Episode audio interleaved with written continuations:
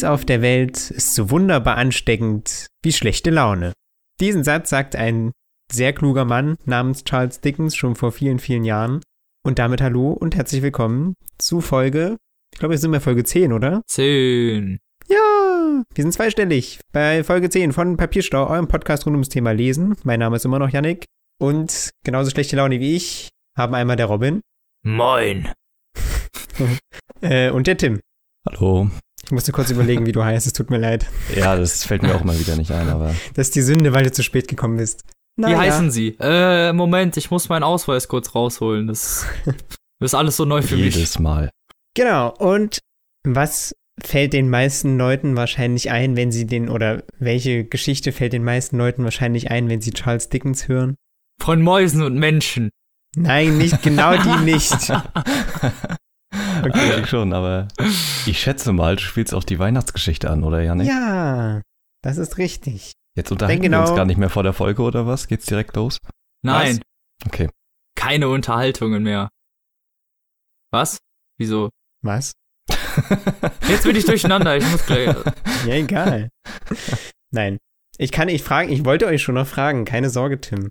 Ja, okay. Ich wollte okay. nur kurz umschreiben. Ach ja, du hast ja auch ein ganz anderes Buch, ey. Ich habe das jetzt ehrlich in, ja, du dachtest schon wieder, ja, ja, okay. die Weihnachtsgeschichte. Wir haben uns, ja, wir haben uns zwar gerade eben erst darüber unterhalten, aber es ist alles okay, Tim. Ist okay. Dann höre ich dir jetzt auch nicht mehr zu. Ich verstehe das schon. angekommen. ähm, genau, wir haben uns äh, ein wir paar ein bisschen wie Bücher rausgeschnappt, die rund ums Thema oder rund um die Zeit von Weihnachten spielen. Aber davor natürlich erstmal die Frage, bevor hier wieder rumgeweint wird. Tim, wie, wie geht's dir denn? Oh, du hörst dich an wie mein, wie ein Lehrer von mir. Ähm, Gern geschehen. Ja, bitte. Äh, ja, heute ist ja 20. Ähm, Dezember, Aufzeichnungstag. Und ja, ja heute, ich komme gerade aus einem Vortrag über Schwermut und Suizid. Äh, mir geht's richtig hey. gut. Schön, das kann ich mir vorstellen. ja. Was erhält Was hast du gesagt, Robin?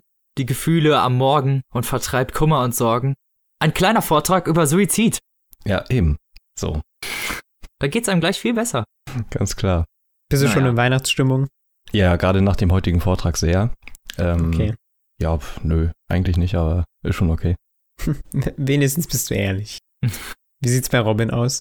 Ja, was heißt Weihnachtsstimmung, ne? Mal ein paar Kerzen angezündet.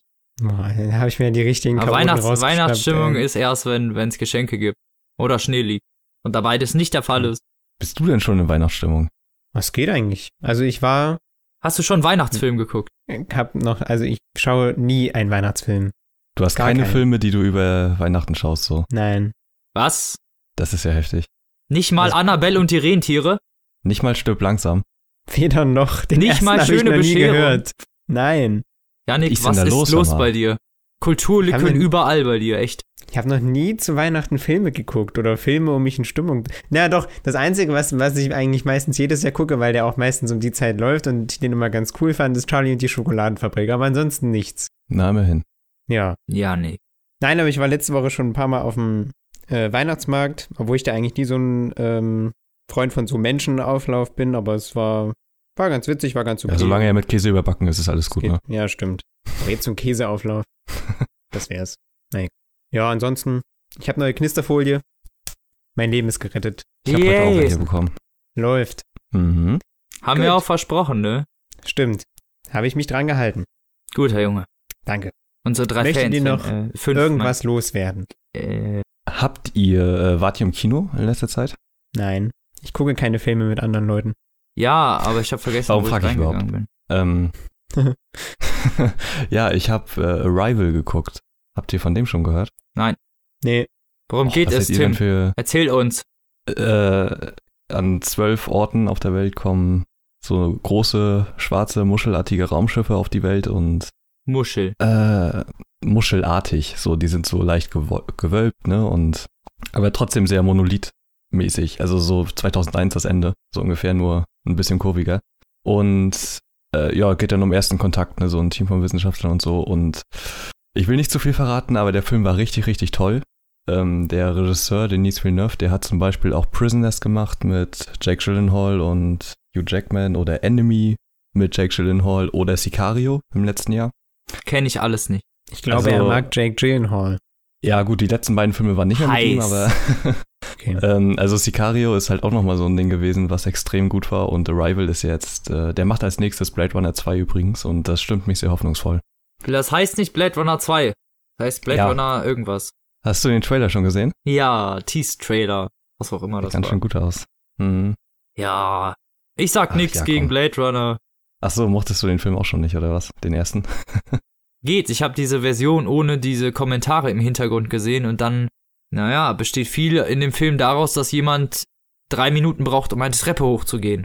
Oder drei Minuten gefilmt wird, wie jemand einfach im Taxi sitzt und nach draußen guckt. Ja gut, aber von den ohne Kommentaren gibt es auch wieder nochmal zwei verschiedene, glaube ich. Also Ach, was der weiß ich, hat ja was ich generell, geguckt der hat glaube ich ja fünf Versionen oder so, aber ja, wir schweifen ab. So ist es. Wollte ich nur mal sagen, Arrival, guckt euch den an und ja, wenn ihr mal ein bisschen was philosophisch, philosophischeres und ruhigeres sehen wollt, äh, mit guten Schauspielern, Guckt One Punch Man. das sowieso. Und für Videospielinteressierte, guckt euch Final Fantasy an. Ich habe das innerhalb von Ja, zwei krasser Wochen Geheimtipp. durchgesucht. Ja, voll krasser Geheimtipp. hat keiner auf dem Schirm. So secret, so Alter. underground. So secret. Aber es ist sein Geld wert, das wollte ich sagen. Und jetzt darf Yannick mit seinem Buch starten. Ich darf anfangen. Ja. Das ist sehr schön. Also, ich habe gelesen. Eine Weihnachtsgeschichte. Ähm, nein, leider nicht. Hatte ich erst überlegt, aber dann doch nicht. Ach ja, Ähm, ich habe gelesen, das Weihnachtsgeschenk von Ray Bradbury. Kennen wir ja schon, hatten wir in Folge 2, glaube ich, oder so. Richtig. Ah, okay. Das war Folge 2, okay. Ähm, Fans der ersten Stunde kennen ihn noch. Äh, der hat mir damals Fahrenheit 451, was Robin vorgestellt hatte. hallo. Oder halt äh, die Mars-Chroniken hat er noch geschrieben und all sowas. Also ist bei Weitem kein Unbekannter. Der illustrierte Mann. Genau. Äh, Oder eben das, was ich habe, äh, das Weihnachtsgeschenk. Das sind vier Kurzgeschichten und also nur eine davon heißt quasi das Weihnachtsgeschenk, aber der ganze Band trägt halt trotzdem den Titel. Ähm, ist erschienen im Diogenes Verlag. Grüße gehen raus an unsere Freunde. Hey. Die, dieses Heftchen mit diesen vier Geschichten kam, glaube ich, 2008 raus, aber die Geschichten in dem Heft sind irgendwann alle zwischen 81 und 97 entstanden. So, also relativ große Zeitspanne quasi. Mhm. Ähm, und man hat dann quasi eine, also die erste Geschichte ist so ein bisschen Science-Fiction-mäßig angehaucht oder sehr stark eigentlich schon in die Richtung, wohingegen die anderen drei Geschichten in dem Buch ähm, alle in der damaligen Gegenwart spielen, also 20. Jahrhundert eben, oder zumindest liest es sich so und fühlt sich sehr stark danach an. Ja, okay. Ähm, die Geschichten sind alle stark unterschiedlich lang. Also die erste in diesem Science-Fiction-Setting äh, geht nur vier Seiten oder so. Und das Ach. eben auch schon in so einem A5-Heftchen. Also es ist halt wirklich eine Kurzgeschichte. Kurz, kurz Geschichte. Ähm, ja, genau. Die werden dann halt zunehmend länger und die letzte ist, glaube ich, so 30, also die, ja, die längste und letzte ist halt so 30 Seiten ungefähr, 40. Ja, 40 Seiten ist die letzte lang. Um, und um die letzte soll es eigentlich auch hauptsächlich gehen, weil sich darüber eben am meisten reden lässt, logischerweise. Also das erste ist eben diese, war dieses Science-Fiction-Ding, wo es um so einen äh, Junge geht, der zu Weihnachten mit seinen Eltern ins, ins Weltraum, in Weltall fliegt und die Erde von oben sieht. War ein bisschen komisch irgendwie. Ähm, in der zweiten Geschichte geht es um einen Mann, der sich um, also in der Nacht zum, zum Heiligabend um Mitternacht wünscht, äh, dass, sein, dass sein Vater wieder lebendig wird und äh, dieser Wunsch wird ihm dann erfüllt und so weiter. In der dritten Geschichte geht es um, geht's um den Pfarrer, der an Heiligabend Besuch von irgendeinem Mann bekommt, der sich mit ihm in einen Beichtstuhl setzt und ihm seine schlimmsten äh, Geheimnisse erzählt. Und in der vierten Geschichte geht es um ein Ehepaar in Dublin, was dort ähm, über die Weihnachtszeit lebt und ihre Erfahrungen mit den ganzen ähm, Bettlern auf der Straße macht. okay. Und die, die Geschichte war eigentlich auch mit am interessantesten, fand ich, und hat eben, bietet eben auch das meiste Potenzial. ja. Äh, da geht es eben um einen Mann, der mit seiner Frau in irgendeinem Hotel in Dublin wohnt und da, keine Ahnung, Urlaub macht oder was weiß ich, oder beruflich da ist, das erfährt man nicht so genau. Ähm, und die sind halt einige Wochen da.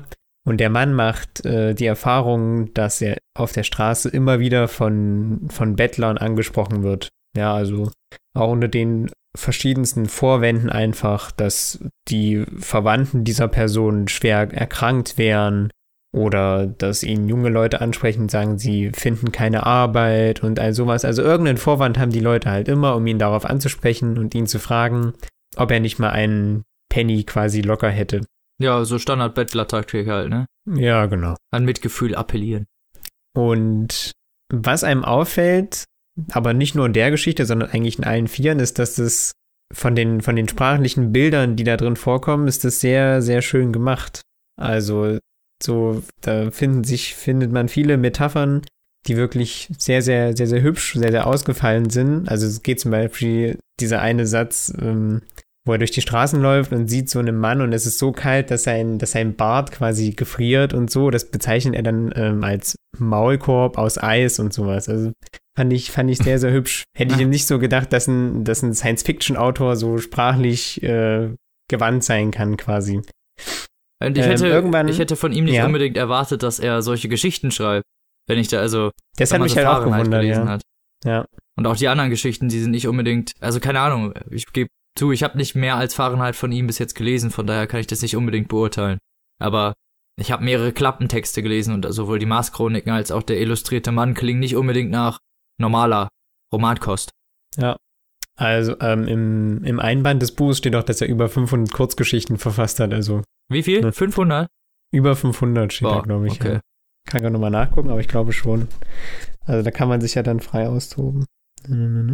Jetzt finde ich es nicht mehr, aber irgendwo stand das. Also es sind einige auf jeden Fall.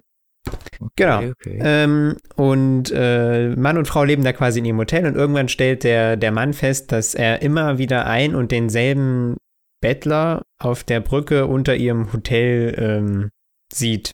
ja. Und dieser Mann fällt ihm halt auf, A, weil er immer da ist. Aber ansonsten ist, B- dem, äh, ist an dem nichts Besonderes. Oder wolltest du das gerade sagen? Entschuldigung. Naja, er, er, er steht halt da und spielt äh, sein, sein Instrument. Aber er ist einer von denjenigen, die halt nicht sonderlich aufdringlich sind. Ja, gut. Und um, um diesen Mann soll es in der Geschichte später gleich noch gehen. Aber erstmal würde ich sagen, hören wir einfach kurz rein, wie sich das anhört, wenn quasi beschrieben wird, wie Weihnachten auf den Straßen Dublins aussieht.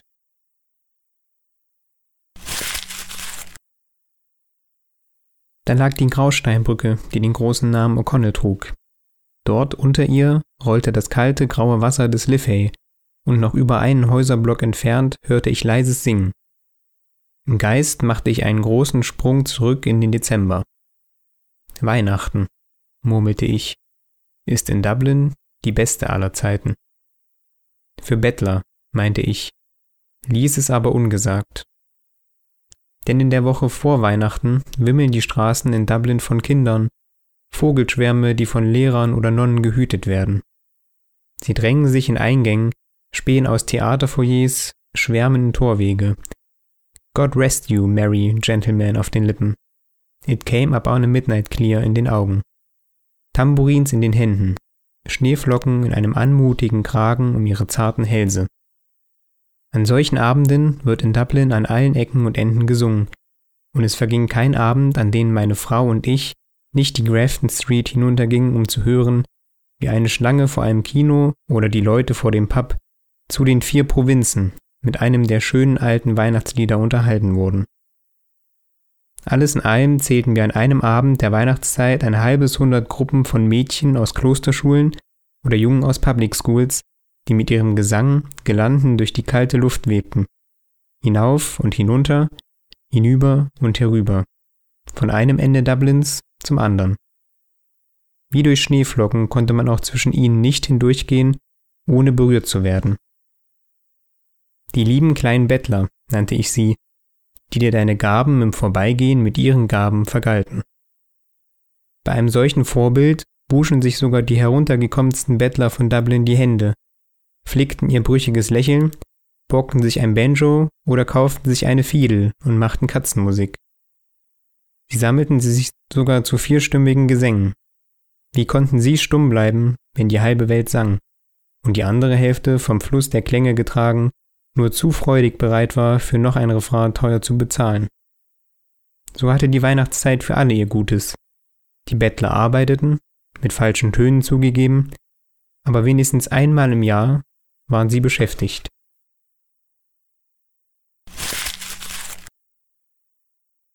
Also soweit quasi die Weihnachtszeit in Dublin beschrieben, was da überall so los ist auf den Straßen.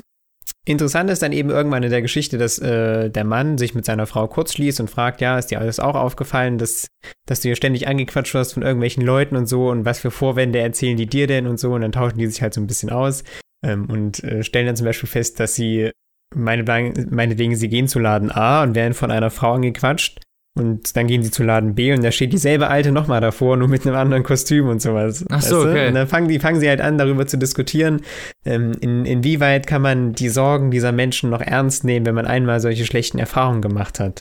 Weißt du? Oder ja, also, klar. Ähm, Wenn man da solche kann man, kann man solchen Tricks Leuten glauben. Ja, ja, genau. Und das war. ist, das ist dann halt so, eine, so, ein, so ein quasi Kampf, den er innerlich mit sich austrägt und was eigentlich sehr interessant zu verfolgen ist. Was eigentlich auch so ein bisschen zum Nachdenken anregt, weil, also man weiß es ja wirklich nicht. Das steht den Leuten ja nicht auf der Stirn geschrieben im Endeffekt. Ja. Ja, hier, Theo, also sagen wir mal, in deutschen Verhältnissen wirst du nicht so schnell obdachlos, glaube ich. Ja, das stimmt. Also du machst halt irgendwas Kriminelles oder hast irgendwelche Süchte. Aber es geben halt auch nur wenige Menschen was hin. Also meistens, wenn man auf der Straße mal so guckt. Ja, das stimmt. Aber das Die Frage nach dem Warum. Nicht so leicht zu beantworten. Aber auf jeden Fall interessant, dass das in der Geschichte so beleuchtet wird. Ja, auf jeden Fall, Ähm, genau. Weil halt sowohl die Geschichte als auch die anderen drei eigentlich irgendwo immer zur, zur Selbstreflexion quasi ein bisschen anregen. Das ist eigentlich Mhm. immer interessant. Das ist eigentlich auch gut, wenn das vom Autor erreicht wird. Weil, Ja. ne? Ja, ja, ist klar. Auf jeden Fall ähm, unterhält er sich irgendwann mal, zumindest ganz kurz, mit dem Mann, der da auf der Brücke steht und einsam bei Wind und Wetter sein Instrument spielt und nie eine Mütze auf hat, was ihn irgendwie schwer verwundert. Keine Ahnung, warum der da so einen Aufstand draus macht. Auf jeden Fall kauft er ihm irgendwann eine Mütze und will die ihm, ähm, will die ihm geben. Ja. Und ähm, der Mann hat vorher mal zu ihm gesagt, ich glaube, als er ihm den Penny hingeworfen hat oder so, hat er zu ihm gesagt, es gibt nur noch wenige von uns. Und das war der einzige, also mit der einzige Satz, den er zu ihm jemals gesagt hat. Ähm, und über den Satz denkt er dann halt die ganze Zeit nach ähm, und versucht zu interpretieren, was, was er damit gemeint hat. Also wen meint er mit uns quasi? Nur noch wenige von den ehrlichen Bettlern oder wenige von den Leuten, ähm, die sich die Zeit nehmen, um solchen Leuten zuzuhören oder so. Ja, genau. Das ver versucht er dann halt irgendwie abzuwägen und da Ja. schlau draus zu werden. Ähm, und irgendwann kauft er ihm dann eben seine Mütze und will die ihm da vorbeibringen. Und dann ist er nicht mehr da. Und wer rauskriegen möchte, ob er noch da ist oder wo er hin ist, der soll das vielleicht einfach lesen. Weil, Janik, du alter Teaser. danke, äh, weil kostet glaube ich nur zwei Euro. Also ich habe es gebraucht gekauft, kostet zwei Euro. So, also Okay. ne, kann man kann man nichts verkehrt machen. Wie gesagt, sehr schön geschrieben. Äh, es regt ein bisschen zum Nachdenken an. Es ist eigentlich diese Weihnachtsstimmung kommt schon ein Stück weit immer rüber und es kostet halt einfach kein Geld. So, ne? Muss man mal ganz ehrlich sagen. Nee, okay. Von daher, ähm, gerade wenn man den Autor vielleicht schon kennt oder so, macht man damit auf keinen Fall was falsch. Glaube ich auch nicht. Der Autor hat auf jeden Fall einen unverwechselbaren Sprachstil und ist auch sonst eigentlich zu empfehlen. Ne? Ja. Könnte man so sagen. Das war's auch schon. Willst du uns nicht noch was über die anderen Geschichten erzählen? Noch mehr Ja, also die, bei, bei der ersten habe ich den Sinn nicht so richtig verstanden. mit der Science-Fiction-Dingen? Ja, ja, Ja, die ist auch nur vier Seiten lang. Das ist so. ja, ja. Also, Aber bei dem Jungen, wo der Vater wieder aufsteht, da hätte ich zum Beispiel noch ein paar Fragen. klingt wie so ein Professor in der mündlichen Klausur. Also, Ja. ja, also, ja bitte. Ich würde gerne wissen, ist der Vater, nachdem er aufgestanden, auferstanden ist, so wie äh, einer von diesen Leuten aus Friedhof der Kuscheltiere, war so halb Zombie, aber doch böse und wollen eigentlich nur die anderen essen? Oder ist er wieder ganz normal wieder zurück, so als würde halt einfach er wieder leben? Nee, also du hast die, also es wird so beschrieben, dass du ihm seine, also diese biologischen Spuren des Todes hast du ihm schon angesehen. Ähm, aber er hat sich dann quasi, weil man nicht genau erfährt, wie Vater und Sohn vor seinem Ableben auseinandergegangen sind, haben sie sich dann quasi ein Stück weit versöhnt. Okay. Und das hat den Sohn dann sehr glücklich gemacht. Na gut. Ich weiß aber gar nicht mehr, ob, der, ob, die, Geschichte, ob die Geschichte dann vorbei war oder äh, ob der dann, ob dann noch, aber ich glaube, da war es vorbei. Die, Also war nur so eine nach. kleine, kleine Geschichte oder was? ja, Okay. Na gut.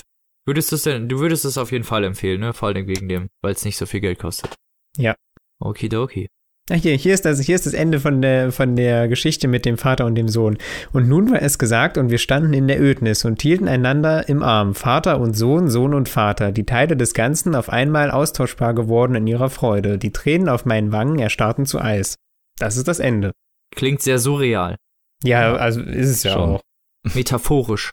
Symbolisch. Also die, die einzige, also die wirklich die einzige Geschichte von den Vieren, die, die du nicht bei X-Factor hättest ausstrahlen können, ist halt wirklich die mit dem Bettler. So, ja, okay. Ja, es ist halt, äh, ja, es ist so sein Stil sozusagen ein bisschen, ne? genau. Weil bei den anderen dreien hätte Jonathan Frakes dich gefragt, ob er sich das alles nur ausgedacht oder ob das wirklich mal passiert ist. Also entscheiden Sie selbst. Wahr oder falsch. Genau. Ja, aber lohnt sich auf jeden Fall. Okay. Wer nun? Ich hab's vergessen. Ich. Robin. Ah, okay. dann bitte. Ich will eine vernünftige Überleitung. Äh, Äh, hey Äh, Robin, Science was hast Science du noch Fiction, mal Douglas? Adams, Terry Pratchett. So. was? Mach geschehen. draus. Science Fiction, Douglas Adams, Terry Pratchett. So. So. Shoot. Apropos Terry Pratchett. Shoot. Pau. So. Mein Weihnachtsroman, also der Roman für unsere Weihnachtsfolge, den ich gelesen habe, ist Schweinsgalopp von Terry Pratchett und ist der 20. Scheibenwelt-Roman, den er veröffentlicht hat. Einmal kurze Anmerkung, wer das nicht weiß. Äh, die Scheibenwelt-Romane, es ist so Terry Pratchett's eigenes Universum, so wie zum Beispiel das Herr der Ringe-Universum von Tolkien, hat halt der Terry Pratchett sein Scheibenwelt-Universum. Genau. Und es ist eigentlich auch gar nicht so, ja, es ist halt nicht so ernst genommen wie ähm, der Herr der Ringe. Also es ist alles ein bisschen ähm, lockerer. Ja, also es ist auch schon so eine Fantasy-Welt, ne, würde man es glauben, aber jetzt nicht so eine Fantasy. ja, genau. Also es gibt ganz würde. viele verschiedene ähm, Rassen und Arten und Unterarten und Zauberer und keine Ahnung, was es alles gibt. Genau, aber, die Welt ist da halt äh, eine Scheibe, die auf einer riesig, riesigen Schildkröte ähm, Nein, durch das die auf Weltall vier fliegt. Elefanten ruht, die Ja, auf einer die wiederum- Schildkröte laufen. Genau, Die dann wiederum durchs All fliegt. genau. Und die können, im Gegensatz zu den Leuten, die bei uns leugnen, dass die Erde rund ist, haben die wenigstens auch Beweise und können dann, äh, können sich mit einem Korb da runterlassen. Also da gibt's wirklich ein Ende der Welt. Das genau, muss man halt wissen. Ja, es gibt ja diese Leute, die glauben, dass die Erde flach ist. das stimmt. Stimmt. Dein Gehirn ist vielleicht die, flach, die mit ihrer Knisterfolie zu Hause sitzen. Yannick ist auch einer von denen. Genau. Naja, also, ähm, genau, und diese Scheibenwelt, das ist halt so sein eigenes, eigenes Universum und es gibt über 41, ich glaube mittlerweile sogar 42 Romane, die in diesem Die halt auch wiederum eigene äh, Protagonisten genau. haben und so. Genau, und alles. Unterkategorien. Ach du Ja. Scheiße. Ja, ja. Also Da- wer- da sind auch einige weniger gut, andere äh, halt fantastisch. Also ganz ehrlich, ich habe das einzige, was ich gelesen habe, war, ähm, weiß nicht mehr, wie das auf Deutsch heißt, das erste Buch vom Tod. Gevatter tot. Ach so, ja, okay, Gevatter Tod. Mord heißt es halt auf Ja, Englisch. genau. Ähm, großartig, wirklich. Also Ja, es ist wirklich brillant, das Buch. Also, mh, kann man nicht anders sagen. auch äh, ein ganz guter Einstieg wahrscheinlich für die Welt, weil da schon, da wird immer noch mal viel beschrieben Ja, und man lernt auch. Es ist ähm, halt so, dass es da vier oder fünf verschiedene, naja, sagen wir mal, Buchreihen innerhalb dieses Universum, Universums gibt. Dann gibt's dann halt die Rincewind-Zauberer-Sachen, die äh, Stadtwachen-Sachen, die, ähm, genau hier, die Tod-Sachen, wovon Schweinsgalopp eins ist. Und ich weiß gar nicht mehr, ich glaube Hexenromane gibt's auch noch. Also es gibt Genau. irgendwie sechs oder sieben verschiedene Mhm. Arten innerhalb dieser Scheibenwelt nochmal. Wer sich dafür übrigens interessiert und gerne mal möchte, wissen möchte, wo, mit welchem Roman man einsteigen kann oder sowas, kann man einfach bei Google Bilder Scheibenwelt eingeben. Und da, äh, oder Ro Scheibenwelt-Romane und dann taucht eine Liste auf, so ein Bild, das recht übersichtlich zeigt, welche Buchreihen auch miteinander wiederum verbunden sind und welche wiederum aufeinander verweisen und mit welcher man einsteigen kann und wo man dann weitermacht am besten und so weiter und so fort. Also, Genau, aber ich denke, wir werden auch irgendwann noch mal mehr zur Scheibenwelt machen, oder? Also ich hätte da auf jeden Fall Lust drauf. ja, also ich auch. Also das könnte, das könnte ein ziemlich großes Projekt werden. Ja, ich meine, wir müssen jetzt nicht jeden einzelnen Roman durchsprechen. Nee, das stimmt. Also es gibt, wie gesagt, dann immer Einsteigerromane und Gevatter Tod, wie du gerade schon gesagt hast, ist eigentlich einer der besten Einsteigerromane, finde ich auch. Also ich habe das den ist auch. der dritte oder vierte, der rauskam, Genau, glaube der ich, vierte. insgesamt von der Scheibenwelt. Ja. Ähm, ja, da hat man nicht viel verpasst vorher und Nö, da es wird im. Prinzip die ganze Welt nochmal so beschrieben, ne? Und Das wird immer halt eigentlich das am Leben Anfang gemacht. Das, so. also der Prolog, mh, egal welchen Scheibenweltroman ihr kauft, ihr könnt immer davon ausgehen, dass der Prolog immer einmal erzählt, was ist die Scheibenwelt und wie kommt was zusammen. und der erst, die, die Schildkröte hat natürlich auch einen Namen und der, der erste Satz Ja, ist Groß immer, die. Scheibenwelt ist. ja, genau. Fliegt auf der Schildkröte durchs Universum. Sie, die Schildkröte, nee, sie, die, ah, fuck, wie geht das noch? Sie, der Schildgröß, gro Schildkröte große Pracht, auf ihr ruht die ganze Macht, irgendwie so. Mhm. Naja, das wäre mir schlechter als recht, aber naja. irgendwie so. Naja, und äh, Schweinsgalopp, mein Roman, ist jetzt der 20. Scheibenweltroman insgesamt und der vierte Todroman. Also, das heißt, nach Gevatter Tod kommen noch zwei andere. Man kann das aber auch so lesen. Also es ist nicht so, dass man das nicht so lesen könnte. Die Sache ist eher, dass ab und zu Querverweise auf irgendwas stattfinden, was dann halt nicht erzählt wird. Weißt du, es wird dann so gesagt, ja, durch diesen Vorfall damals äh, im Schloss kann sie jetzt nicht mehr das und das machen. Weißt du, was ich meine? Also es wird so, Mhm. es wird so vorgegriffen, aber nicht erzählt, was passiert ist. Also es ist nicht Ja, aber wirklich dafür ist ein. Universum ja auch eigentlich gut, ne? ja, Weil genau. Dass die, die Interessierten können sich Du das hast, dann du hast die Geschichte, immer wenn, wenn irgendwas Großes erwähnt wird oder so, worüber dann nicht weiter gesprochen wird, kannst du davon ausgehen, dass es dazu einen Roman gibt. Ja, genau, auf jeden Ähm. Fall. Es gibt da für die Scheibenwelt-Sachen gibt's für jeden kleinen, es gibt sogar einen Stadtführer nur für Ankh-Morpork, der, Mhm. der großen, der größten Stadt da. Und äh, Kochbücher gibt's, glaube ich, und keine Ahnung was. Also, ich glaube, es gibt sogar nur ein Buch, was sich nur mit den Reisemöglichkeiten durch die Scheibenwelt beschäftigt. Also halt ja, wirklich, Es glaube ich, drei, vier Sachbücher über die Welt. Hm. wirklich übertrieben viel ähm, Zusatzcontent. Da können, also selbst Harry Potter und so können sich davon fast noch eine Scheibe abschneiden. Gut, die Welt gibt's auch schon ein bisschen länger als Harry Potter, ne? Ja, gut, das ist richtig. Aber hat hier in Deutschland, glaube ich, auch nicht, ich weiß nicht, wann das wirklich an Ruhm erlangt hat, aber es ist auch, auch nicht so ultra früh passiert, glaube ich. Nee, das stimmt. Ich, äh, gibt auch genug Leute, die noch nie was davon gehört haben, glaube ich. Ja, das stimmt. Aber ich denke, in England ist das auf jeden Fall so ein Monty Python-Ding, ne? Das kennt halt jeder. Das stimmt. Ja, in England ist das bestimmt eher bekannt. Ja. Und ähm, Seine Tochter ist übrigens Autorin für Videospiele, wusstet ihr das? ja, das habe ich irgendwo mal gelesen. Ernsthaft. Rihanna Pratchett, die hat zum Beispiel Mirror's Edge geschrieben und den ersten Tomb Raider. Und ist auch noch hier für Comics und so. Witzig. Kommt ganz nach dem Vater sozusagen. Der ist sogar Sir. Ja, genau. Der ist sogar ein Sir. Ja, Sir Terry. Pratchett. Ah. Mhm. Ja, der ist, äh, der Terry Pratchett selber ist auch 2015 schon gestorben. Das heißt, Mhm. neue Scheibenweltromane wird es wohl nicht geben. Beziehungsweise werden immer noch Sachen veröffentlicht, die halt bei ihm irgendwie, glaube ich, unveröffentlicht im Schrank rumgelegen haben und jetzt dann halt so nach und nach mit Nachbearbeitung irgendwie noch rausgebracht werden. Also in den letzten zwei Jahren kamen trotzdem noch Bücher raus, glaube ich. Ja, ich denke auch, dass der genug auf Vorrat geschrieben hat. Das könnte gut sein. Also der hatte wirklich einen echt hohen Output. Mein Buch Schweinsgalopp wurde 96 veröffentlicht und ist 97 schon für den British Fantasy Award nominiert worden. Und spielt, wie wir vorhin schon besprochen haben, halt in der Hauptstadt Am- Ankh-Morpork und in, in der Umgebung und zählt halt zu den Todgeschichten. Und die Geschichte insgesamt ist halt, dass die Revisoren, das sind so überastrale Wesen, die versuchen eigentlich immer die Ordnung durcheinander zu bringen, wenn man es genau nimmt, und versuchen den Tod ähm, seines Amtes zu entheben, was halt in einem der vorherigen Romane Alles Sense schon einmal der Fall ist. Und die versuchen, ähm, den Schneevater umzubringen. Das ist der, das Pendant zu unserem Weihnachtsmann. Und im Englischen heißt er halt Hockfather, was halt ein bisschen mehr Sinn macht, weil der Schneevater bzw. Weihnachtsmann in dem Fall nicht Rentiere vor seinem Schlitten gespannt hat, sondern Schweine, Wildschweine. Und deswegen macht das halt Sinn, weil Hock bedeutet Schwein im Englischen und dann hast du halt Hockfather und nicht Schneevater. Mhm. Das macht dann im Englischen einen. Das ist, äh, das muss man halt kurz dazu sagen, dass halt viele Sachen dadurch, dass man das im Deutschen liest, ähm, an Sprachwitz verloren geht, wo man merkt, da war wahrscheinlich ein Witz im Englischen, der funktioniert im Deutschen aber nicht so gut. Und der wird dann oft mehr schlecht als recht dann eingedeutscht, so. Ja, ja, darum habe ich ähm, Gevatter Tod auch auf Englisch lieber direkt angefangen zu lesen als auf Deutsch. Ja, ist auch vielleicht eine bessere. Also ich fand es jetzt nicht schlimm, ich, also das Buch war trotzdem Mhm. ziemlich gut, aber jetzt erstmal weiter zur Geschichte.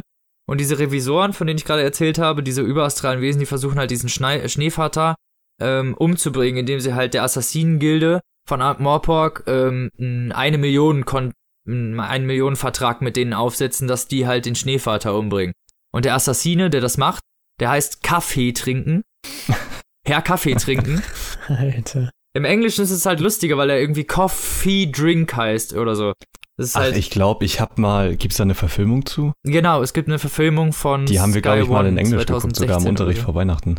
Ja, die ist sogar, die hat ein sehr hohes Budget gehabt, irgendwie sechs oder sieben Millionen Pfund. Mhm. Also das war sogar ein ziemlich hoch pro Ist, glaube ich, ein BBC-Film sogar. Genau. Also Sky One fürs Fernsehen. Sky One. Mhm. war es, aber genau, ist auch verfilmt. Gibt's Ach so, auch. ja, den habe ich, glaube ich, gesehen. Kommt Ja. mir bekannt vor.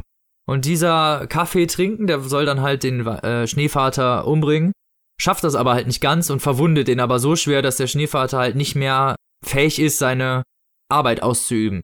Und im Gegensatz zu uns kommen die halt auch nicht an Weihnachten. Weihnachten gibt's da nicht, weil es gibt ja auch kein Christentum, deswegen halt auch kein Weihnachten. Ähm, bei denen kommt er an Silvester. Ist aber auch nicht so ultra wichtig, aber er kommt da an Silvester. Und ähm, der Schneevater ist halt verletzt, aber um diesen Mythos aufrechtzuerhalten, weil äh, in der Scheibenwelt ist das dann wohl so, dass je mehr Leute an irgendwas glauben, da, dann materialisiert sich irgendwann halt wirklich diese Persönlichkeit, die diesen Job übernimmt. Je mehr Leute einfach dran glauben, desto dann passiert das halt irgendwann. Und bei Ja. dem ist das auch so. Und da muss das Ideal, also da muss die Idealistik dieses äh, Schneevaters mu- muss aufrechterhalten werden, weil sonst die Leute nicht mehr an den glauben. Und er dann stirbt. Endgültig. Und da, Gehen die denn nicht sogar noch in die richtige Welt? nein, das, nein. Also Nee? kann im Film sein, keine Ahnung, aber im Buch Ah, nicht. okay. Kann auch sein, dass ich das gerade verwechsel. Und der Tod übernimmt dann halt die Aufgabe des Schneevaters und macht dann halt einen auf Weihnachtsmann. Und der Tod ist ein richtig geiler Typ. Ja, ja, der, die Todpersönlichkeit ist halt sehr lustig, weil der Tod an sich natürlich ein sehr stumpfer, kalter Mensch ist, aber, aber eigentlich immer bemüht, die Menschen zu verstehen und immer versucht eigentlich nachzuvollziehen, was Menschlichkeit zu Menschlichkeit macht. Also er ist nicht uninteressiert daran. Genau, und das Geile ist ja auch seine Sprechweise, ne? Wie die im Buch, also Ach wie ja. das geschrieben wird, wenn er Dialog führt und wie sich das für die Charaktere anfühlt, wenn er zu denen spricht. Ja, Äh, genau, er das ist halt, halt komplett in, in Großbuchstaben und ohne Anführungszeichen. Alles ist in und- Großbuchstaben. Ja, genau, und für die Charaktere hört sich das so an, als wenn die Stimme von hinter ihrem Ohr kommen würde. Direkt ins Gehirn. Genau. So beschreiben die das. Ja. Und alle, die erwachsen Und er sind, kann, alle, die erwachsen sind, sehen ihn nicht als das, was er ist. Die glauben, er ist ein ganz Genau. normaler Typ. Aber ihr Blick, also es wird oder so sehen beschrieben, ihn halt ihr auch, Blick oder sehen ihn halt gleitet gar so. nicht, ne? Ja, doch, die sehen ihn schon. Aber es Ja. wird dann halt so, der Blick gleitet an ihm ab. Also die können keine richtigen Konturen irgendwie festmachen. Es ist, als würde Weil die, man. nicht, weil die nicht mit dem Tod konfrontiert werden wollen, ne? Deswegen Genau. verdrängen sie ihn quasi aus der Realität. Ja. Und Kinder zum Beispiel können ihn sehen. Kinder und Tiere können ihn sehen halt, weil Kinder und Hm. Tiere sowas noch nicht machen. Und erwachsene Menschen halt dann den Tod schon so verdrängen, dass sie ihn halt nicht sehen können, wenn er, wenn er Genau. naht. So. Eigentlich ganz lustig. Na, und die, die Geschichte ist eigentlich so in drei Teile aufgeteilt, wobei die lustigste, der lustigste Teil halt immer der mit dem Tod ist, der den Job des Schneevaters übernommen hat.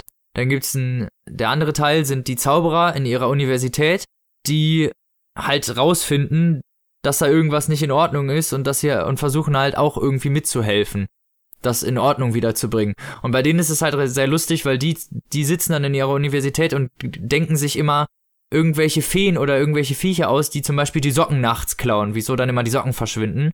Und zack, taucht halt ein Gnom auf, der halt genau diesen Job übernimmt, so. Also die ähm, Zauberer sind da irgendwie mit für verantwortlich, dass das so passiert. Also Mhm. Und können da können da irgendwie können das irgendwie leiten, weil diese Magie wieder freigesetzt wurde, weil die weil der Schneevater irgendwie verletzt wurde. So und das ist der der zweite Teil. Und der dritte Teil ist halt die Enkelin des Todes. Ja, der Tod hat eine Enkelin. Mit Susanne heißt die. Und die ähm, ja versucht halt rauszufinden, wo sich die also wie sie den Schneevater wieder zusammensetzen könnten. Und trifft halt dann den ähm, Gott des Katzenjammers. Oh Gott des Katzenjammers heißt der, ja genau. Der Oh Gott des Katzenjammers, der halt immer den Kater abbekommt. Das heißt, die, wenn die ganzen Zauberer immer saufen und so, am nächsten Tag stehen die halt auf und haben überhaupt keinen Kater, weil er immer den ganzen Kater von denen bekommt. Beschissenster Job der Welt. Ja, übel. Es gibt dann halt viele verschiedene Warzengnomen, eine Haarausfallfee, einen Sockenvertilger, eine gute Launefee. Die Haarausfallfee. Finde ich auch sehr gut. ja. Die kommt dann und zieht dir halt die Haare aus, so, wenn du nicht aufpasst. So nachts, weißt du, im Schlaf zieht sie dir so einzeln die Haare Mhm. raus und irgendwann hat sie halt den ganzen Kopf weggerupft. Sowas halt. Naja, und ähm, sie versucht dann halt mit dem Gott, mit dem O-Gott des Katzenjammers zusammen halt rauszufinden, wie sie das wieder zusammensetzen können, also wie sie den Schneevater retten können. Ja. Und mehr will ich eigentlich auch nicht unbedingt erzählen, weil, ja, wie sich das auflöst und so. An sich ist das Buch, ist halt, besteht aus sehr lustigen Dialogen immer. Das ist so das, was den Charme und auch den Charakter des Buches eigentlich definiert. Wie lang ist das? Oh, Moment, ich muss mal gucken, aber ich glaube 250 oder so. Oh, doch nicht. 405. Oh, okay. Ja, weil normalerweise sind die Scheibenweltromane ja auch nicht wirklich lang, ne? Also, nee, die glänzen halt nicht durch ihren krassen Plot oder so, sondern Nee, oft nicht. Also durch meistens. Situationskomik und Ja, genau. Also Ja. durch Sprach- und Situationskomik Genau. und durch diese do doofe Dialogkomik oder manchmal auch einfach dadurch, dass irgendwer irgendwo rausfällt und halt die Welt Gesicht ist und fällt. wie die so. beschrieben wird. Ja. Ja, Es ist halt viel Humor drin und das ist eigentlich das, was das Buch au ausmacht und nicht unbedingt die Geschichte. Obwohl die Geschichte hier in dem Fall auch wirklich gut eigentlich ist, weil es halt um ja, Glaube und Verantwortung gegenüber diesem idealistischen Glauben geht und was passiert, wenn man den fallen lässt, dass, obwohl vielleicht so eine Person ja nicht existiert, dann trotzdem was verloren geht. Auch wenn es nur das Ideal selber ist. Mhm. Und das war, ist, ist irgendwie, fand ich eine ganz schöne Metapher, die dann irgendwie darüber gekommen ist. Und ja, mein Auszug, den ich jetzt einspielen möchte, der ist, da ist der Tod unterwegs und äh, ist in einem Kaufhaus und sieht halt diese Weihnachtsmann-Duplikate, die da immer sitzen und den Kindern ihre Wünsche abnehmen. Halt, ne, diese, ihr wisst schon, diese Einkaufs, diese Zell Einkaufszentrum Weihnachtsmänner. Wo du dich dann immer auf den Schoß setzt. Genau, wo die kleinen Kinder sich auf den Schoß setzen und dann halt erzählen, was sie gerne möchten und sich dann bedanken ganz freundlich und dann schön wieder nach Hause gehen, um halt vielleicht so das noch ein paar Jahre aufrechtzuerhalten. Ja, und der Tod kommt dann halt da vorbei und übernimmt einfach den Platz dieses Weihnachtsmannes, weil er das halt selber auch gerne mal machen möchte. Und das ist jetzt dann halt mein Auszug, den wir jetzt hier einfach mal einspielen.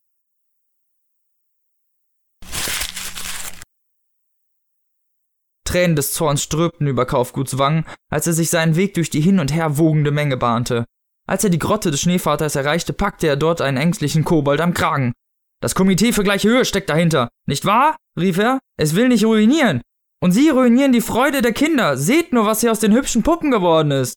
Der Kobold zögerte. Kinder drängten sich bei dem Schwein zusammen und ignorierten die Bemühungen der Eltern, sie vorzuziehen. Ein kleines Mädchen bot einem der Eber eine Orange an. Doch die Puppen aller Nationen waren in offensichtliche Schwierigkeiten geraten. Aus dem Musi Musikkasten erklang noch immer die Melodie von Wäre es nicht nett, wenn alle nett wären? Aber einige der Stangen, die die Puppen bewegten, hatten sich verbogen.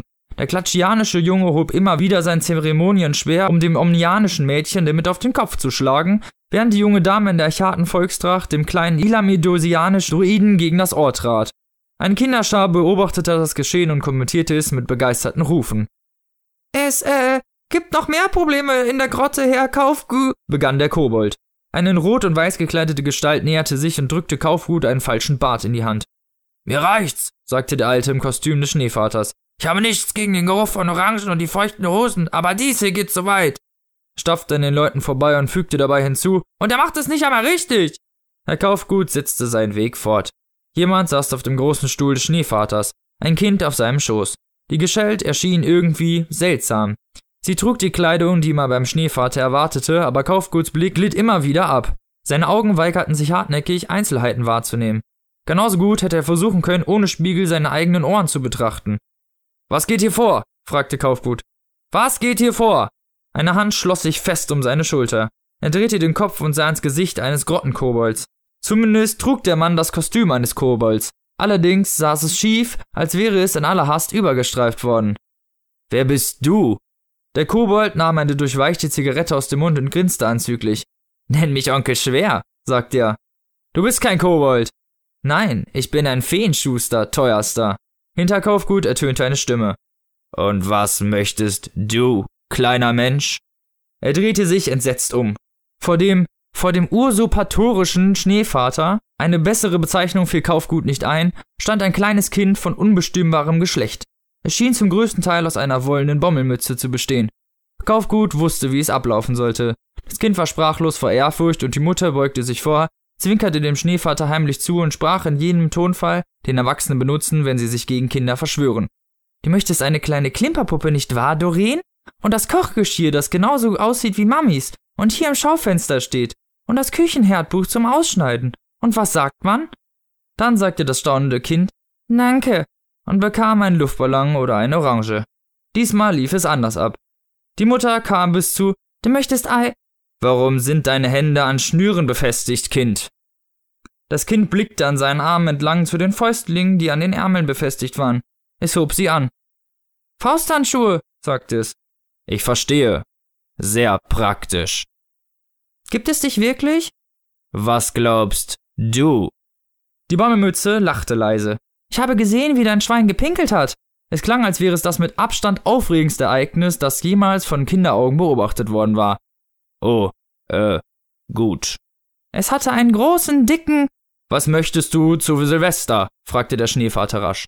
Die Mutter verstand den ökonomischen Hinweis und sagte, sie möchte Ei. Der Schneevater schnippte ungeduldig mit den Fingern, daraufhin klappte der mütterliche Mund zu. Das Kind schien zu ahnen, dass sich ihm eine einzigartige Chance bot. Ich möchte ein Heer, antwortete schnell, und ein großes Schloss mit spitzen Dingen dran und ein Schwert. Was sagt man? fragte der Schneevater. Das Kind überlegte einige Sekunden. Ein großes Schwert? erwiderte es dann. In Ordnung. Onkel Schwer stieß den Schneevater an. Du kannst erwarten, dass man sich bei dir bedankt, meinte er. Tatsächlich? Normalerweise ist das nicht der Fall. Ich meine, die Leute danken dem Schneevater, zischte Albert. Und der bist du doch, oder? Ja, natürlich. Äh, du solltest dich bedanken. Danke. Und sei brav. Das gehört zur Vereinbarung. Ah. Dann ist ja alles klar. Der Schneevater griff in seinen Sack und holte etwas hervor. Ein ziemlich großes Schloss mit angemessen spitzen blauen Dächern auf Türmen, die bestens dafür geeignet waren, Prinzessinnen darin einzusperren. Ein Karton mit hunderten von kleinen Soldaten und Rittern und ein Schwert. Es war fast anderthalb Meter lang und die Klinge schimmerte. Die Mutter schnappte nach Luft. Das darfst du nicht geben, heulte sie. Es ist viel zu gefährlich. Es ist ein Schwert, sagte der Schneevater. Schwerter sollen gefährlich sein. Sie ist ein Kind, rief Kaufgut. Sie hat nun Gelegenheit zu lernen. Und wenn sie sich an der Klinge verletzt? Das wird eine lehrreiche Erfahrung sein.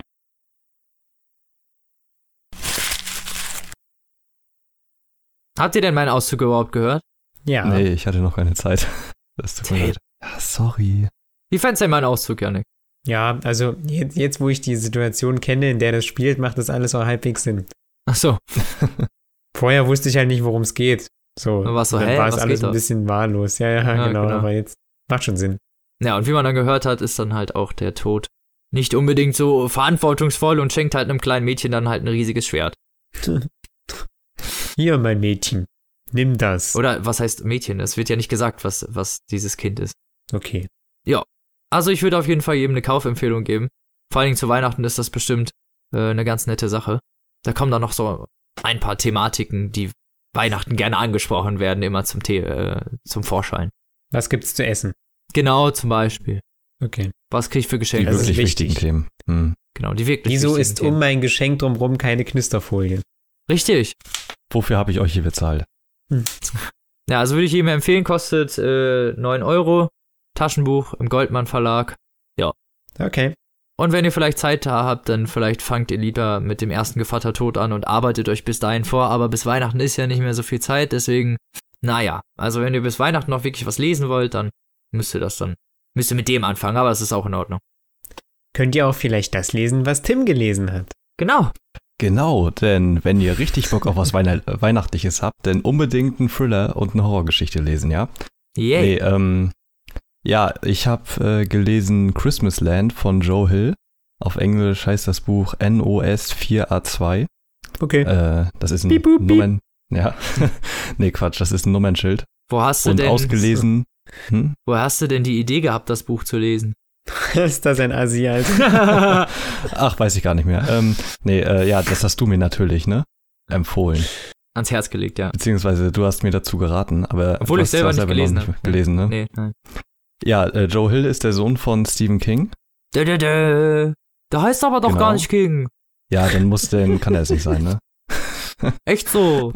Lügenbold. Und das, Was ist so das? haben wir es wieder. Ja. Äh, das dritte Buch, was er geschrieben hat. Er, also ich glaube, sein berühmtestes Werk, äh, was man vielleicht kennt, ist Horns. Gibt's auch eine Verfilmung mit Daniel Radcliffe zu. Ja, habe ich gesehen, war gar nicht so schlecht. Bis auf das Ende. Das war irgendwie dumm. Habe ich nicht gesehen. Aber das, ich habe auch gelesen, das Und- Ende hat nichts mit dem Buch zu tun. Okay. Gut. So, ne? Oh, es ist schon wieder wahllose Scheiße hier, ey. Oh Mann. So, Christmas Land von Joe Hill. Ähm, ja, das Buch ist 2008 erschienen und äh, ist ziemlich lang, muss ich sagen. Ich habe es auch nicht zu Ende gelesen. Es hat so knapp 800 Seiten. Junge. Ähm, ja, aber er ist schon, äh, lässt sich gut lesen und es wirkt jetzt nicht zu viel. Ich bin jetzt ungefähr bei Seite 200 oder so. ich habe ich es nicht weiter geschafft. Aber ich denke, ähm, ich habe schon, also die Story hat mich äh, zumindest schon voll bekommen. Und zwar, das, der Prolog fängt an äh, in einem Krankenhaus, in einem Gefängnis. Und äh, es wird aus der Sicht von der Krankenschwester geschildert, die halt auf der Station ist, wo die ganzen Koma-Patienten und so äh, liegen, die ne, halt nichts mehr machen können, sich nicht mehr bewegen können. Ja. Und einer von ihnen, Charles Manx, wacht auf einmal auf und sie äh, hält, hält sie, na, mein Gott, jetzt übelst die Wortfindungsstörung. Was ist los bei dir, Tim? Er greift ihr Handgelenk, so. Ja. Ah, Und sagt das war aber auch ein so- schwieriger Satz, sagt ja, man ja nicht so oft. echt. Und sagt dann, ja, ich, äh, dein Kind und benennt das dann auch beim Namen und äh, ich habe einen besseren Ort für ihn und so weiter. Und denn er hat früher äh, Kinder entführt und sie ins Christmasland gebracht. Krank. So, Das so hieß es. gruselig. So, so viel zum Prolog. So, das ist ja schon mal ähm, ein krasser Einstieg und dann kommt ein Rückblick äh, in die 80er Jahre. Und die Protagonistin des Buches ist Vic McQueen, eine Achtjährige zu dem Zeitpunkt und äh, die halt bei ihren Eltern wohnt, ganz normal. Wie man das so mit acht Jahren macht. In aller Regel und und die führt im Prinzip ein normales Leben, ne? Hat äh, hat ein wunderschönes BMX-Rad so und hat typisch 80er, ne? Geil.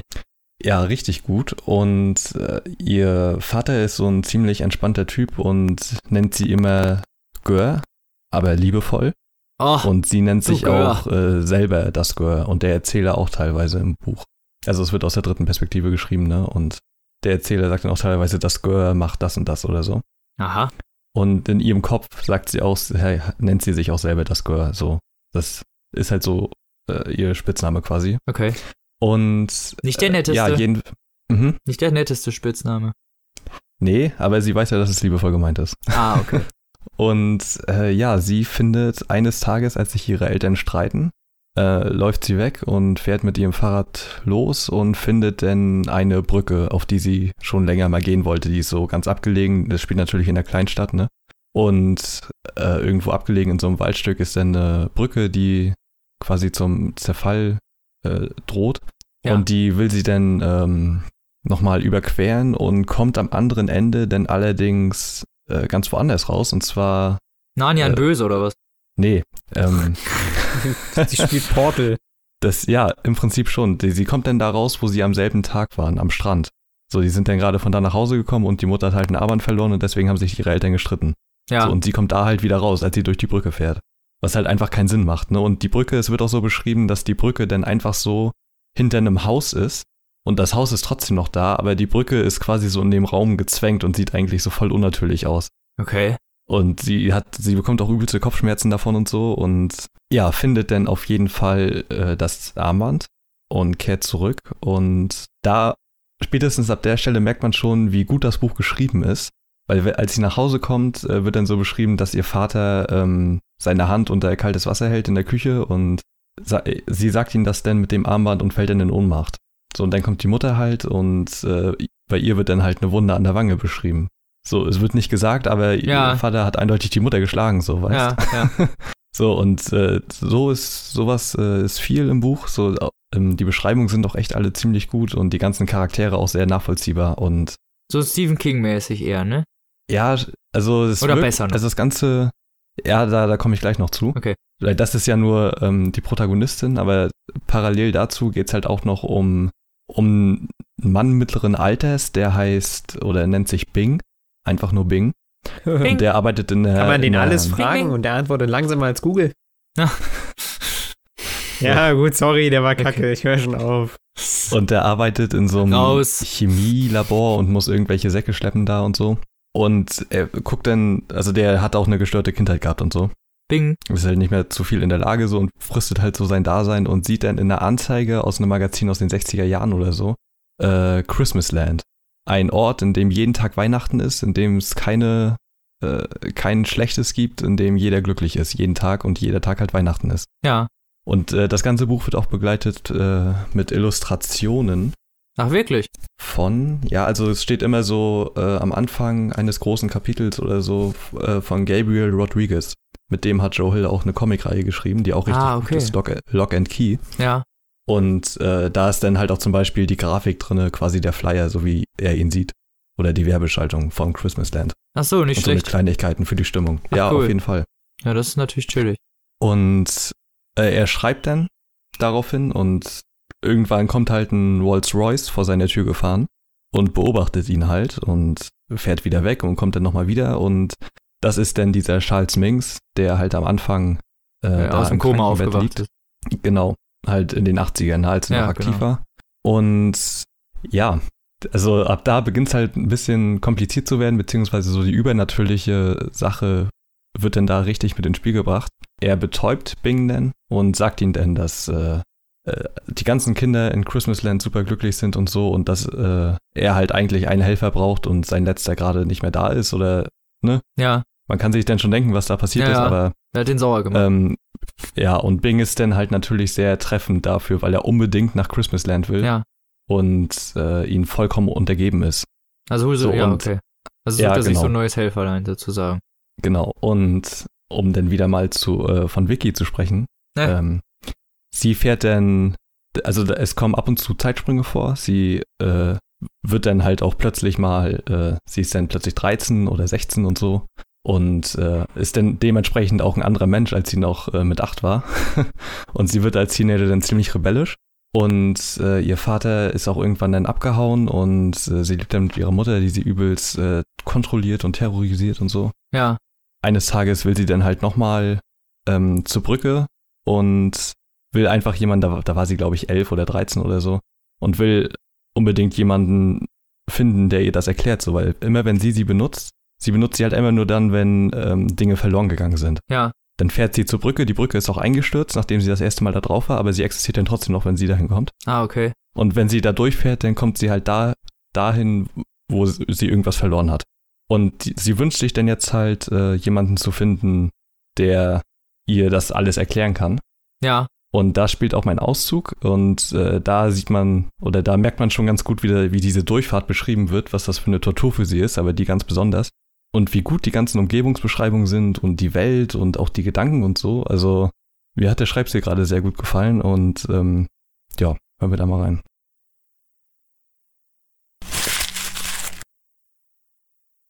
Aber eigentlich wollte Vic keinen Beweis. Es wäre besser gewesen, sie hätte die Brücke nie betreten, aber dafür war es jetzt zu spät. Wenn sie wenigstens mit jemand darüber reden könnte, mit jemand, der ihr versichern würde, dass mit ihr alles in Ordnung und dass sie nicht verrückt sei. Sie wünschte sich, dass sie jemand eine Erklärung für diese Brücke liefern würde, die immer nur dann existierte, wenn sie sie brauchte und die sie stets an den richtigen Ort brachte. Sie fuhr den Hügel hinunter, kalte Luft wehte ihr ins Gesicht. Sie wollte die Brücke finden, sie wiedersehen. Geistig fühlte sie sich völlig klar, ganz im Jetzt verankert. Sie spürte jeden einzelnen Hüpfer des Relays, wenn es über eine Wurzel oder einen Stein fuhr. Sie kannte den Unterschied zwischen Realität und Fantasiewelt und klammerte sich fest an dieses Wissen. Und als sie die alte Schotterstraße erreichte, war sie sich ganz sicher, dass die Schotter Weybridge nicht da sein würde. Und doch war sie es. Du existierst nicht wirklich, sagte sie zur Brücke und wiederholte damit unwillkürlich Mr. Hugeleys Worte. Du bist in den Fluss gefallen, als ich acht war. Die Brücke blieb davon unbeeindruckt. Vic hielt an und betrachtete sie aus sicherer Entfernung. Der Merrimack luckerte darunter hindurch. Hilf mir jemand zu finden, der mir bestätigen kann, dass ich nicht verrückt bin, sagte sie zur Brücke, setzte die Füße auf die Pedale und fuhr langsam darauf zu. Als sie sich dem Eingang näherte, sah sie die vertraute grüne Sprühfarbe an der Wand zu ihrer Linken. Hier. Das war ein merkwürdiges Ziel. Befand sie sich nicht bereits hier? Wann immer sie bisher über die Shorter Weybridge gefahren war, hatte sie sich stets in einer Art Trance befunden. Ihre Beine hatten sich wie von selbst bewegt und sie war beinahe zu einem Teil des Rades geworden, wie die Gangschaltung und die Kette. Dieses Mal zwang sie sich dazu, langsam zu fahren und sich umzuschauen. Sie wollte die Brücke immer so schnell wie möglich wieder verlassen, wenn sie einmal hindurchgefahren war, aber diesmal kämpfte sie gegen den Drang an, sich zu beeilen. Diesmal wollte sie sich sämtliche Einzelheiten einprägen, als würde sich die Brücke in Luft auflösen, wenn sie nur ganz genau hinsah. Und was dann? Was würde mit ihr passieren, wenn die Brücke auf einmal verschwand? Es spielte keine Rolle. Die Brücke blieb stehen, egal wie eingehend sie sie betrachtete. Das Holz war alt und splitterig. Die Nägel an den Wänden waren von Rost überzogen. Sie spürte, wie sich die Holzbohlen unter dem Gewicht des Fahrrads bogen. Die Shorter Way Bridge wollte einfach nicht verschwinden. Wie immer hörte sie das weiße Rauschen, spürte das donnernde Tosen, das ihre Zähne vibrieren ließ. Sie sah den knisternden Lichtsturm hinter den Rissen in den schrägen Wänden. Vic wagte es nicht anzuhalten und die Wände anzufassen oder auf der Brücke herumzulaufen. Womöglich würde sie nicht mehr aufsteigen können, wenn sie einmal von ihrem Fahrrad herunter war. Irgendwie hatte sie das Gefühl, dass die Brücke nur so lange existierte, wie sie sich vorwärts bewegte. Die Brücke erzitterte ein paar Mal, Staub rieselte von dem Dachbalken herab. Hatte sie nicht irgendwann eine Taube dort hinauffliegen sehen? Sie hob den Kopf und sah, dass die gesamte Decke mit Fledermäusen bedeckt war. Sie hatten ihre Flügel um ihre kleinen pelzigen Körper gelegt und bildeten einen wogenden Teppich. Ein paar von ihnen drehten die Köpfe und blickten zu ihr herunter. Die Fledermäuse sahen alle gleich aus, und alle hatten sie Vicks Gesicht. Ihre Gesichter waren rosafarben und verschrumpelt, aber Vic erkannte sich selbst darin wieder. Die Fledermäuse sahen aus wie sie, bis auf die Augen, die rötlich glänzten wie Blutstropfen. Bei ihrem Anblick spürte sie einen scharfen Schmerz in ihrem linken Auge, einen Stich in ihr Gehirn. Über dem Zischen und Knacken des weißen Rausches hörte sie die hohen, schrillen Schreie der Tiere. Sie konnte es nicht länger ertragen, am liebsten hätte sie laut geschrien, aber sie wusste, wenn sie das täte, würden die Fledermäuse zu ihr herabfliegen, und dann wäre alles aus. Sie schloss die Augen und trat mit aller Kraft in die Pedale, um das andere Ende der Brücke zu erreichen. Irgendetwas zitterte heftig, die Brücke, das Fahrrad oder sie selbst. Da sie die Augen geschlossen hielt, wusste sie nicht, wann sie das Ende der Brücke erreicht hatte. Mit einem Mal spürte sie jedoch, dass das Fahrrad über eine Schwelle fuhr. Ein Schwall Hitze und Luft strömte ihr entgegen. Sie hatte nicht ein einziges Mal nachgesehen, wohin sie eigentlich unterwegs war. Und sie hörte einen Schrei. Vorsicht! Und öffnete in dem Moment die Augen, als das Vorderrad gegen die Bordsteinkante stieß.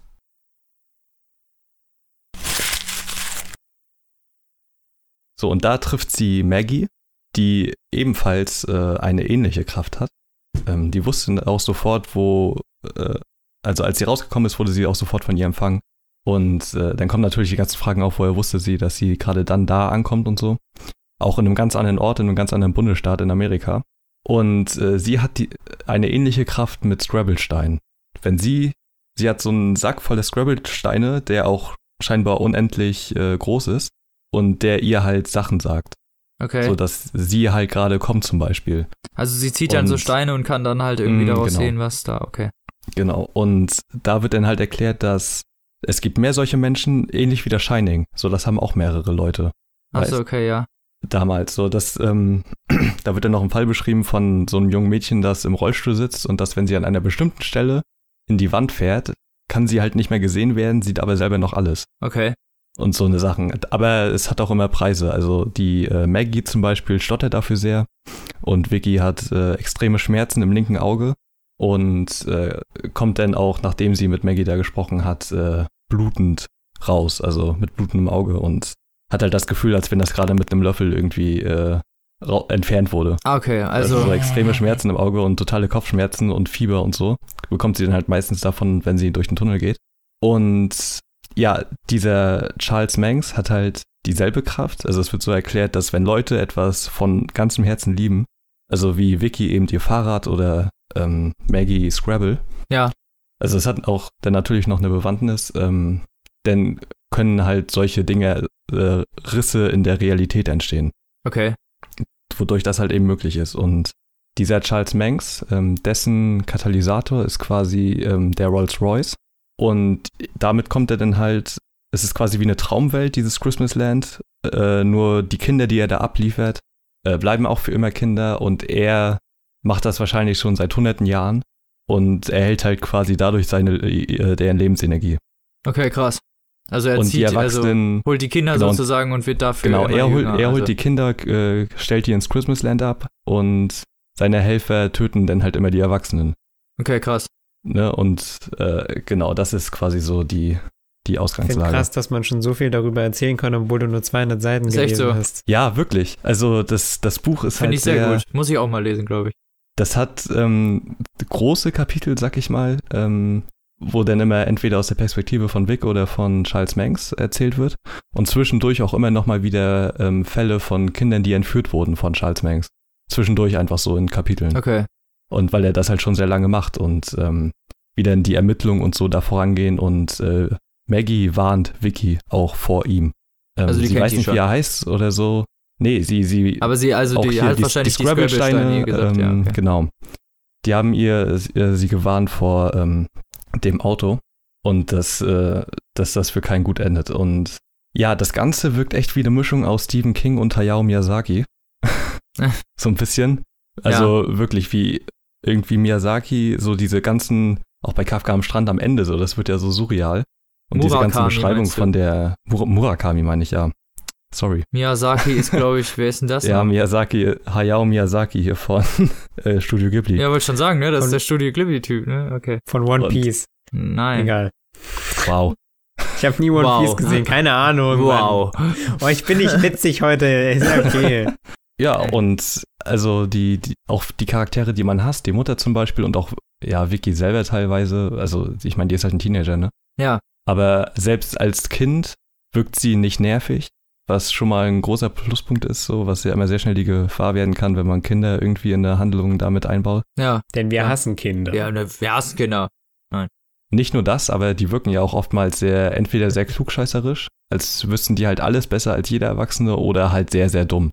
Ich, Ähm, ich erinnere nur an, Oft, ja. wie hieß, wie hieß die denn? An, hieß die Sascha in Metro? Oh Gott. Oh, Die war ja aber kein Kind wunderschön. mehr, eigentlich. Nee, die war 16 oder 17. Ja, aber jedenfalls Gott. ist äh, Vic da denn doch noch ein bisschen besser nachvollziehbarer. Habe ich gern gemacht, Robin. Jedes Mal diese Metro-Sachen. Das wird uns für immer verfolgen. Ja, ich glaube auch. Und Ich glaube, wir ja, haben keine bin, Fans damit gemacht, dass wir das so durch den Dreck gezogen haben, aber was soll's. Ach, d- 33 war doch ganz okay. Ähm,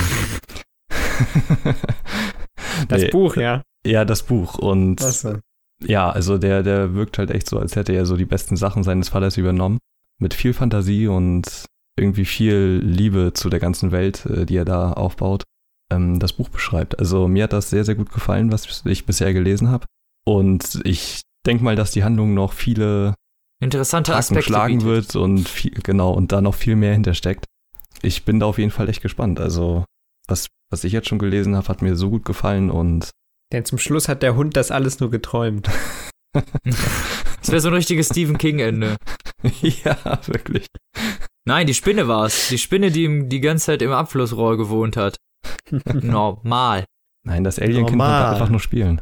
Ja, genau, das, genau, das Alien-Kind wollte einfach nur spielen. Hat ein bisschen versucht, die Menschheit zu verbrennen. Genau. Hm? Ja, ähm, nee, ich denke äh, schon, also es wird auch überall ziemlich gut bewertet und äh, die Kritiken, die ich gelesen habe, waren auch äh, sehr positiv. Deshalb denke ich mal, dass das Ende, oder ich hoffe es zumindest, dass das Ende gut sein wird. Er hat ja von dem ähm, Ähm. Buch Der Anschlag das Ende geschrieben. Was ja ungefähr eins der einzigen Bücher von Stephen King ist, was ein vernünftiges Ende besitzt. genau, in den letzten Jahren zumindest, ne? Ja, ja, Ähm, auf jeden Fall. Also der, er wirkt halt echt so, als würde er so das Erbe seines Vaters würdig antreten. Genau. Obwohl, Obwohl er viele King Comics selber noch nicht mal in Ren im Rente ist. Nee. Wird er auch bestimmt erstmal nicht machen. Nee, Ich Naja. denke auch nicht. Der wird schreiben bis zum Aber Umfallen. dazu mehr im äh, großen Stephen King Podcast. Genau, kommt auch Vor irgendwann. dem habe ich Angst, Alter. Demnächst bei eurem Papierstopp-Podcast. Aber wird ja auch gruselig. Das wird mega geil. Wir Ja, brauchen auch gar nichts mehr lesen, glaube ich. Tim und ich. Die Ja, ersten Sachen super. auf jeden Fall nicht, nö. Also ich habe noch ein bisschen Luft da. Na gut. Gut. Also bist du durch, Tim? Wie viel? Ja, äh, holt euch das. Buch, wenn ihr ein bisschen was Horrormäßiges zu Weihnachten wollt. Wenn ihr Zeit habt. Und wenn ihr viel Zeit habt, ja. Obwohl ich die, also für die Vielleicht so 200 ein Seiten auch echt nicht lange gebraucht habe. Vielleicht so ein Weihnachtsgeschenk auf den letzten Drücker. Genau. Christmas Land. Übrigens erschienen in Deutschland im Heine Verlag. Habe ich ganz vergessen. Okay. Okay, okay. Dann würde ich sagen, sind wir durch, ja? Mhm. Ja, so ist es. Mit unserer Weihnachtsfolge. Gut. Dann sind wir sogar insgesamt durch für dieses Jahr. Ist Richtig. Denn wir hören uns erst in der ersten Januarwoche wieder. So ist es. Und diesmal wieder mit Gut. einem Special voraussichtlich. Ja, wirklich, wirklich. Wirklich, wirklich, dieses Wirklich. Mal. Wirklich, wirklich. So richtig. So richtig. Richtig Speziale. Wir geben uns Mühe. Auf jeden Fall, wir geben uns ganz doll Mühe. Gut. Dann würde ich sagen, vielen, vielen Dank fürs Zuhören. Schreibt uns. Ähm, ja, wie immer. Das, wir betonen das gerne nochmal. Ja. Ähm, Brauchen wir habt E-Mails. eine schöne Weihnachtszeit. Lasst das Handy über die Feiertage einfach mal aus. Wie viele Folgen haben wir jetzt gemacht? Zehn. Seit? Mhm. September in vier oder Monaten. So? Weiß ich nicht. Oder August? Irgendwie sowas. Äh, irgendwie so. Naja. Es war auch mit euch sehr schön, Jungs. Vielen Dank dafür schon mal. Ist noch ein bisschen Oh. hin, aber Ah. trotzdem. Kann man ja schon mal sagen. Kann ich nur zurückgeben. Ich auch. Immer wieder witzig. Ansonsten gilt, bleibt schön gesund, lest was Gutes Haltet euch vom und bis zum Weihnachtsmarkt nächsten fern. Und das. Ja, die bringen nie Gutes. Ich habe mal, ja, ich habe mal vor einem geweint, aber das ist schon lange her. Egal. Ich weiß noch, letzte Woche, als kein Glühwein mehr da war. Ja, da Letzte auch. Woche. Gut, Macht's dann gut. bis zum nächsten Mal. Und Tschüssi. Tschö. Tschüss.